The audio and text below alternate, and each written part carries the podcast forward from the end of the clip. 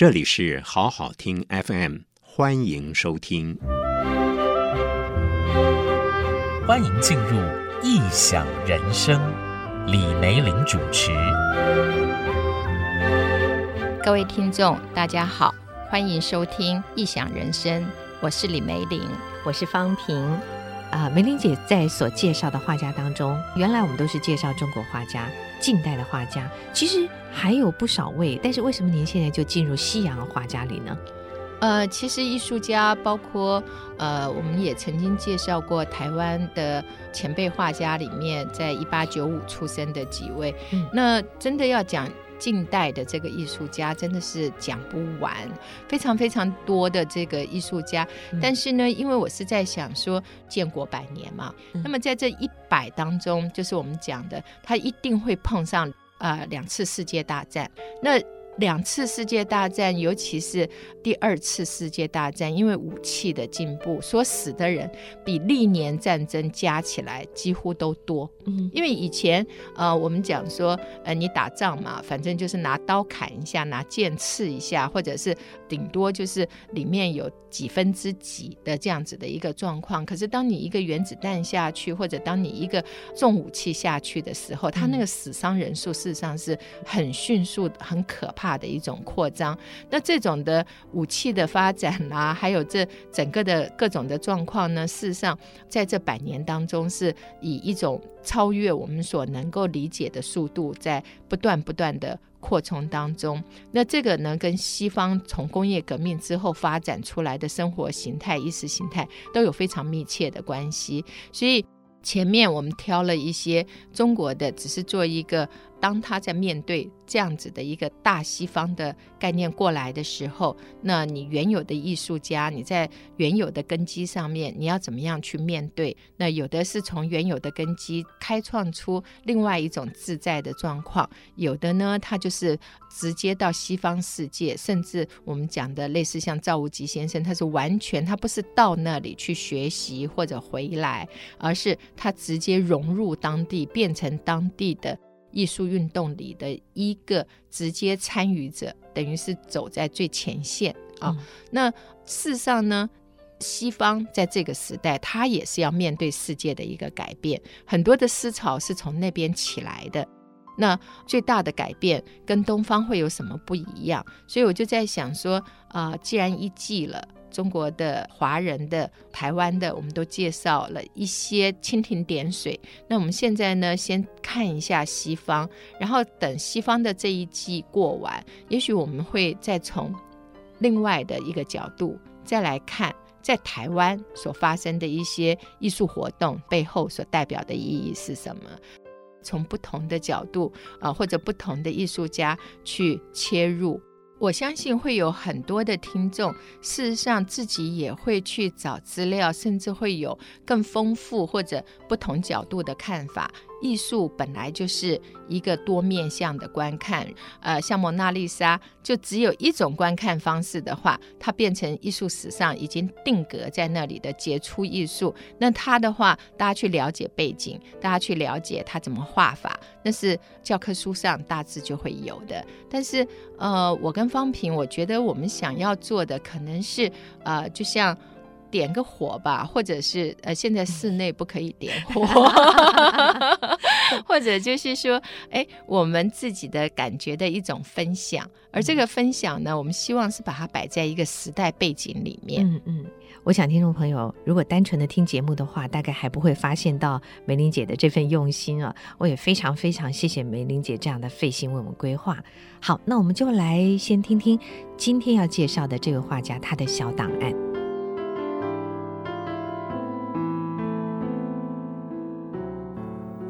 科勒维茨，一八六七年出生于德国东普鲁士的肯尼士堡，也就是今天的俄罗斯加里宁格勒州。初期，他是开始学习绘画，后来受到艺术家克林格的影响。克林格的铜版画富有极大的想象力，尤其是在描述人性存在艰难进程的这个系列，表现的手法非常强烈。科洛维茨不仅在意象上受到克林格的启发，对于他的著作和理论也非常能够理解和认同。克林格写过一些文章，题材特别关注邪恶、病弱和生活的黑暗，同时借由版画做陈述。克洛维茨在对克林格有更深的了解之后，决定停止绘画，转向版画的创作。大约在一八九三到九八年之间，克洛维茨首先印制了代表作《织布工的反抗》。这个灵感是来自霍普特曼所写的戏剧《织工》，内容是在描述一八四四年西里西亚反抗工人遭受到残酷镇压的事件。克洛维茨根据这个戏剧故事制作了石刻版和平板的作品各三件，成为一个系列之作。从此展开了他借由版画和雕塑来传达底层百姓悲惨而痛苦生活的讯息。在科勒维茨的作品中，几乎可以看见苦难的百态，也因此让人感觉特别的沉重。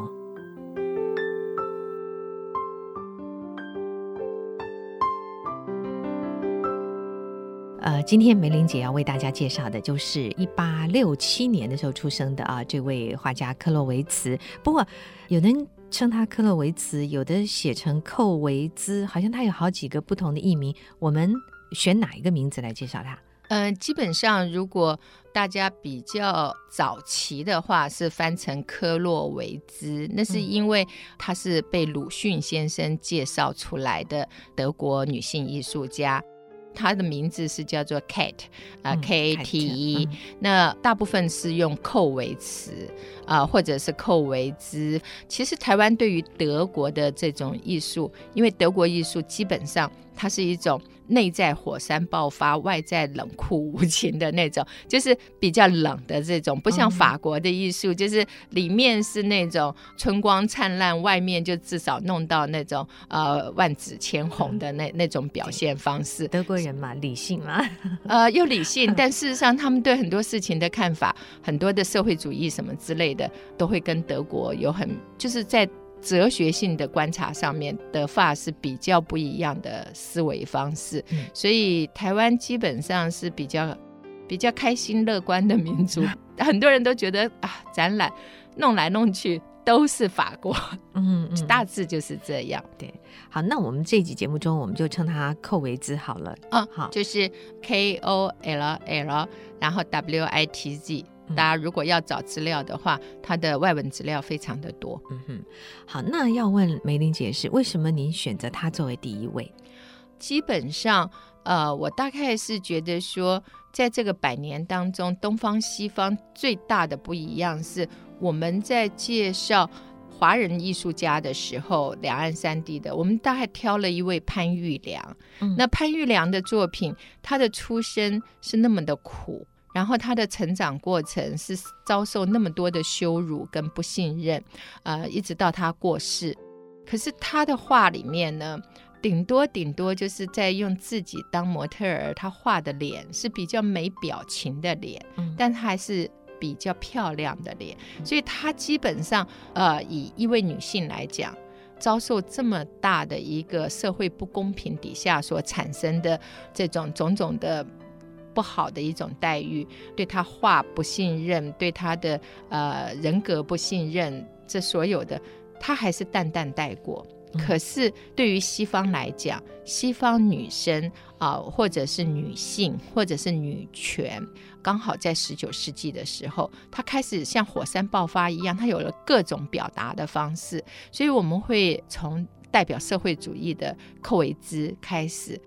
但是呢。马上就会有非常柔媚的罗兰桑，还有各种不同表现方式的女生，这是东西方在这百年当中非常截然不同的一个表达方式。然后西方在我们介绍六七位女性艺术家之后，我们会从她的生活美学跟东方美学。产生的一个分歧，然后我们会介绍新艺术的一些艺术家，然后还会有其他，但是重点会在这么多艺术家里面，把他在这个百年当中因生活模式而呈现不同美感的，我们会陆续介绍一些艺术家。嗯哼，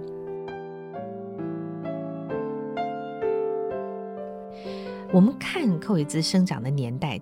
那个时候东西方应该都还谈不上什么女权，那她怎么会或者是有机会选择成为一位画家呢？基本上，在西方艺术史上，呃，女性当画家的本来就蛮少的。嗯，那寇维兹的诞生呢，在所有的西方艺术史上，都把她称为是二十世纪最重要的画家或女性画家之一。也就是她在艺术史上的重要性，她并不因为她的性别，好像是在那种就是我们讲说。跑步里面啊，那这一个项目跑的人少，你好像比较容易就是突出、呃、突出，嗯、对，但不是。他重要的是说他在德国，他出生的一八六七年。嗯、那我们从他作为一个开始，除了他是现在女性主义啦或者女权运动常常提到的，那最重要的是说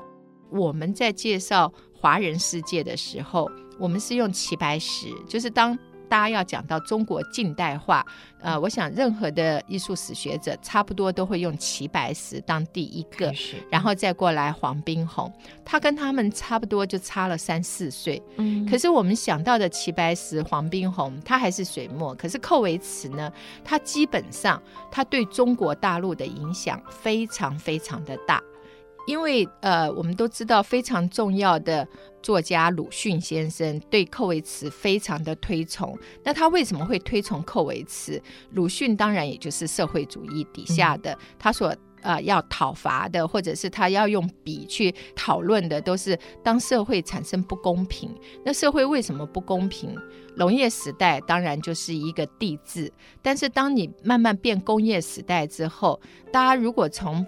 熟悉的。呃，印象派作品可能会发现有些画家他会画中产阶级，哎，他去呃河边运动，他开始去享受他的人生的时候，他自己的人生是他自己创造的时候，也有些画家会在画乡村开始凋零，因为当有铁路开始的时候，我在屏东，我可以到台北来工作，那屏东原来的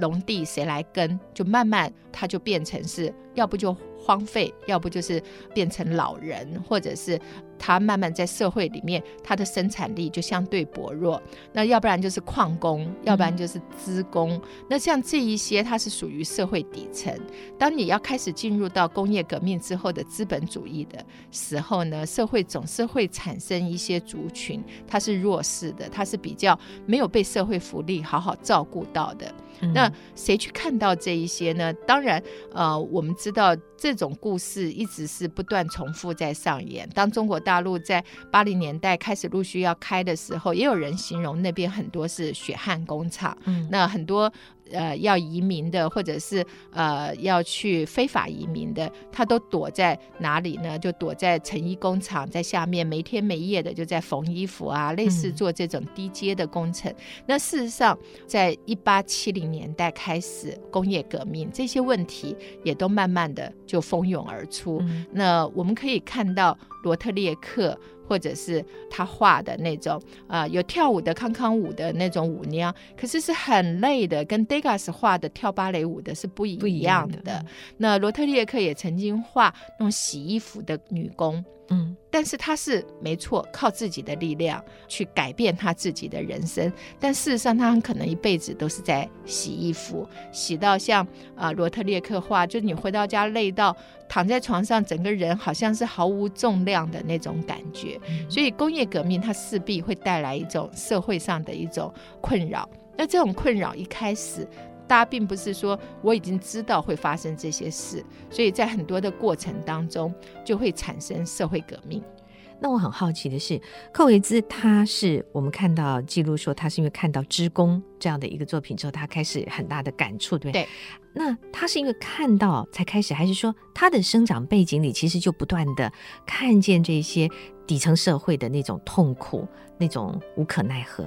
呃，其实寇维兹的话，应该要讲他的父亲是律师，但是他并不是用律师工作去赚钱，他反而是。不做律师，去帮助这些在社会比较低层的人，他的祖父也是，所以基本上他就是出生在一个那个时候的东普鲁士，那时候还不叫做德国，那时候正是从啊、他们帝制要进入威玛共和，也就是大家知道歌德啦这些艺术家，他们一方面在一个新的局势里面去感受，呃，用不管赞颂那种少年呃心理的彷徨啦，或者什么，但是呃一方面呢，也就是整个的社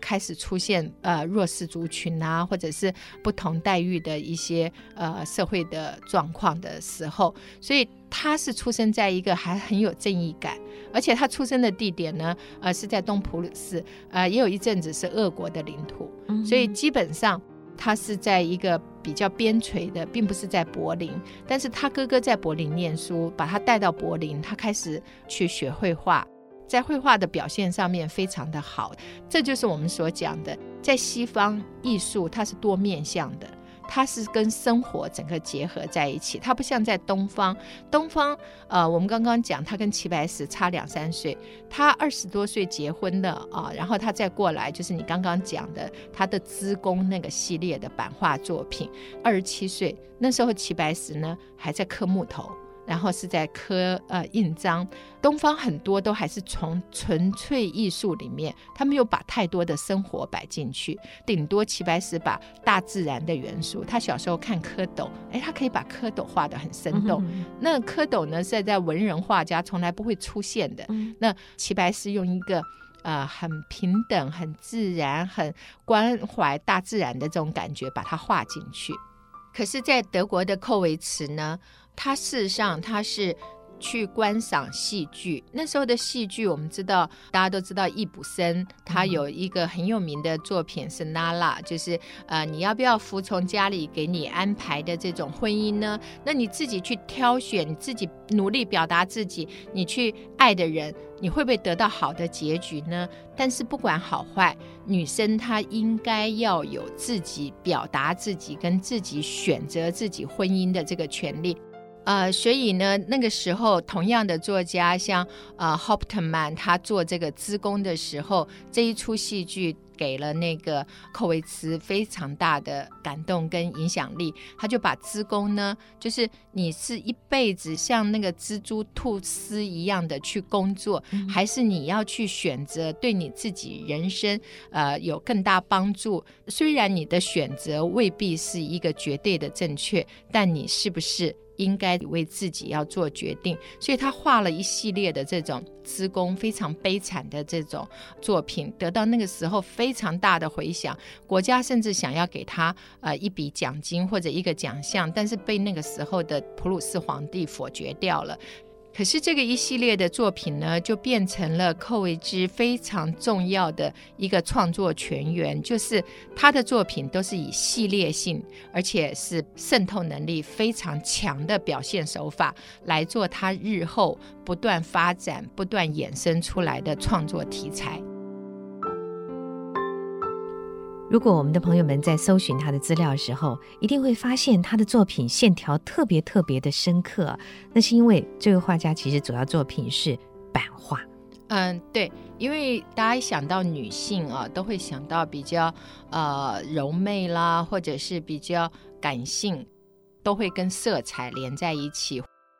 可是对于呃我们讲的这一位寇维斯来讲的话，他的出生环境啊，我们有稍微提到他的祖父啦，还有他的父亲，都是充满正义感的呃一个家庭，而且是对那个时候的社会就有蛮多的不同的想法。然后呢，她读书后，她所嫁的先生也是一位非常典型的社会主义者。呃，因为她先生是个医生，但是是在帮保险公司来做医生，所以她先生就在想，这么多人交了保险费，因为那时候还没有我们现在所谓的全民健保啦，或者是相关的福利，可是常常会被保险公司就借着各种的理由，你就没有办法在你生病的时候得到很好的给付。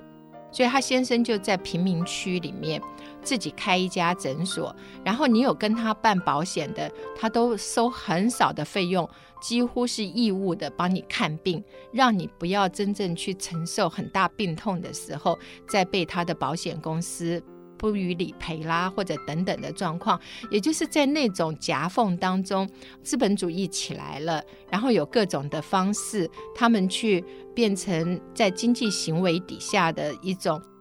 说掠夺或者是剥夺呃民众的这种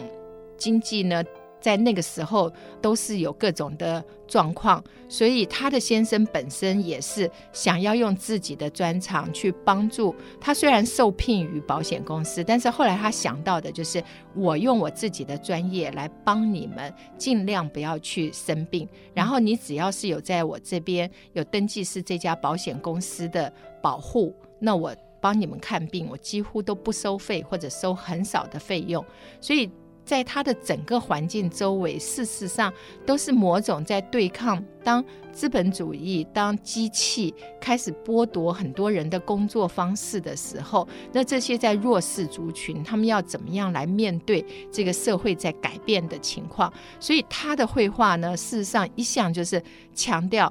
简洁有力，尤其是怎么样很直接的。去表达他心目中的愤怒，或者是这些纺织工，当机器开始出来，手工慢慢变得非常非常。低的价格，像我们现在是又重新倒回来，是手工的定制服，它是高级服装。但是事实上，在工业革命刚开始的时候，手工的东西因为规格它很难一致化，它很难大量化，然后它在市场上几乎是很难占到它所能够得到的这一些利润，所以手工的东西几乎都变成了弱势化。嗯。而这些弱势化的工作者、劳工，他们的生活百态就变成他的系列的作品最重要的泉源，因为他所关心的往往都是社会的中下层，除了劳工，还有因为战争所带来的饥饿，因为战争所带来的家庭失散的悲哀，还有因为各种不公平待遇底下的呃现况，他都是用版画。用黑白，用非常强烈的这种手法啊、来表达，也是因为这种手法，所以他会得到鲁迅最高最大的一个赞美，而影响到后来的，譬如说像中国对于他的作品是非常的崇拜，也非常的喜欢。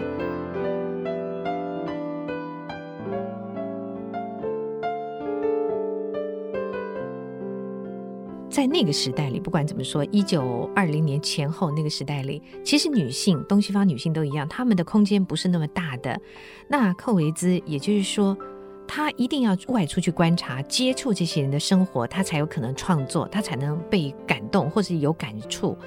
那么，她是一个在外面观察的这样的女性吗？那为什么她会去这样做？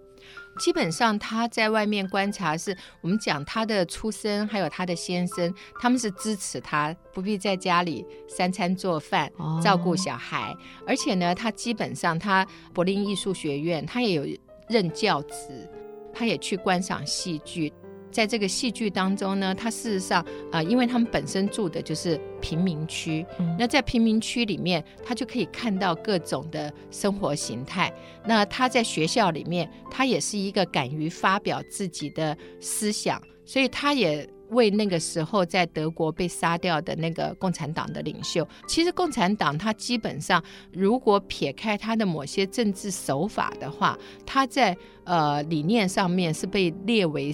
比较是接近左派的和平思想，因为共产嘛，想到的就是所有的东西天下为公，我们大家都可以分。那当然，在人类的经济行为模式里面。后来证明这是行不通的，因为总有分得多分得少，总有大欺负小，总有各种不公平。那你还不如把它透过法制化摊开来，公平一点的去面对这种经济行为。不过在刚开始的时候，原始观点是是对的，它是它是一种比较和平的、比较左派、比较博爱的，所以那个时候很多的德国、法国的学者是比较支持这种。因为大家看到弱势嘛，总是想帮忙，可以给他们一些更好的一些什么样的呃行政资源或者是经济资源，所以他的作品非常好辨认，就是从来不隐瞒那种不掩饰内在的情绪，使得他在做木刻版画的时候，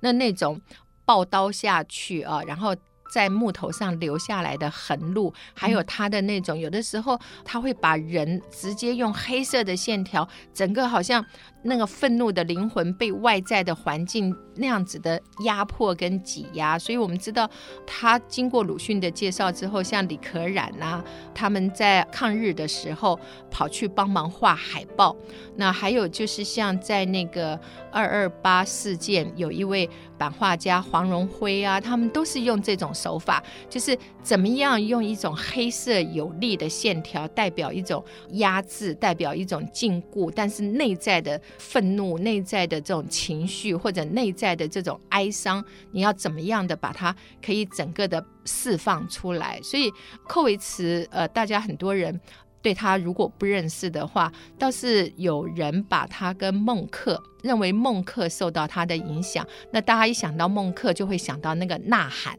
那个呐喊呢，其实就是一个人变成像骷髅一样很粗的线条，然后脸，然后身体，然后这样子的卷曲，那个弯曲就是为了表达。他内在的愤怒没有办法怎么样把它喊出来，所以同样的这种表现手法，呃，我们知道那个寇维兹的小儿子差不多十八岁的时候，第一次世界大战嘛，结果也是战死。战死之后，他几乎有一年不能画，之后他还是要把母亲的这种愤怒，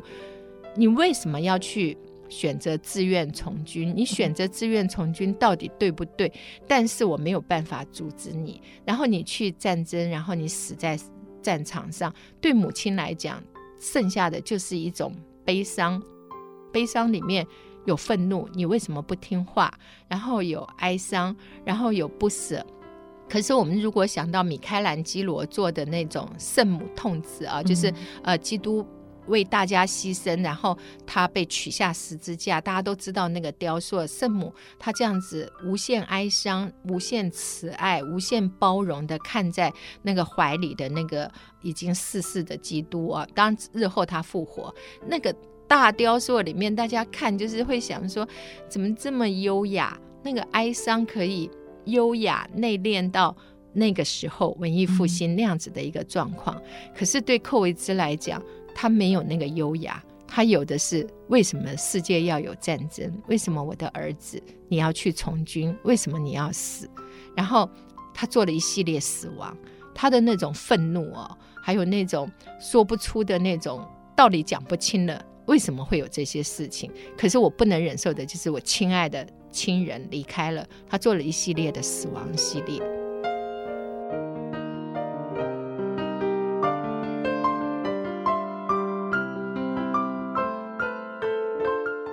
那刚才讲到了说，当他的孩子战死之后，他所呈现的母亲的那种哀伤、那种愤怒，跟我们所看的圣母痛子的那个雕像啊，所呈现出来的情感是不太一样的。它非常直接，非常强烈。刚刚您说，在这个抗日战争时间，很多时候那个画的风格是用像寇维兹这样的这种笔调。其实我记得，在我很小的时候啊，那时候会读父亲他们的刊物，就是什么呃军中新文艺啊什么，对对对，或者是当时的报纸上的一些插画啊。我的印象中，还是也有像这样的风格的画。啊，就是像那个非常用力的钢板刻出来的画的那种感觉，对，所以在这种有力的表达、直接的宣泄的这种，它事实上是最能够很快就渲染到观赏者的这种感情。对，所以它事实上对于东方、对于中国，它事实上影响是非常的大。但是因为二二八事件之后啊，这种比较接近文宣的这种版画。或者是最直接的版画呢，它是比较开始被禁，嗯嗯嗯，所以反而寇维兹在中国大陆的知名度，还有在呃，就是这十年吧，中国大陆就办了两次寇维兹的大展。他在中国大陆的绘画，因为我们知道中国大陆后来就是共产主义嘛，共产主义即便是到了四人帮啦，到了江青时代，到后来的文化大革命，这种用最直接的情感，然后艺术的手法对民众去表达一种意念的时候，它的渲染性很大。嗯，所以寇维兹的这个创作手法，还有他的作品，在中国大陆事实上一直到八零九零年代都还没有歇息掉。嗯，但是在台湾呢，相对的，台湾是一路比较喜欢法国的这种表达方式。嗯、对，这个、社会环境对绝对有绝对的关系。其实我们可以猜都猜得到啊，寇维兹他的作品一定是非常冒犯纳粹吧？对，就是我们讲说他的将近八十岁的生涯当中，他一路好像没有跟谁，呃，没有跟当政者好过。嗯，对于当时的威玛共和国的皇帝也不喜欢他。他曾经是共产党，但是共产党后来也不喜欢他，纳粹也不喜欢他，喜欢他的反而是民众，还有画廊，还有美术馆。啊、这样子默默收他的作品，而且他对于第三世界、对于亚洲，他的影响力非常的大。他不止影响到中国啊、呃，他甚至影响到像古巴革命的时候啦，还有这一类的。那我们讲他的元素真的是非常简单。第一个，他要让他的东西，呃，他虽然是做版画，意思呢，事实上像海报有点像，就是迅速要传递出去。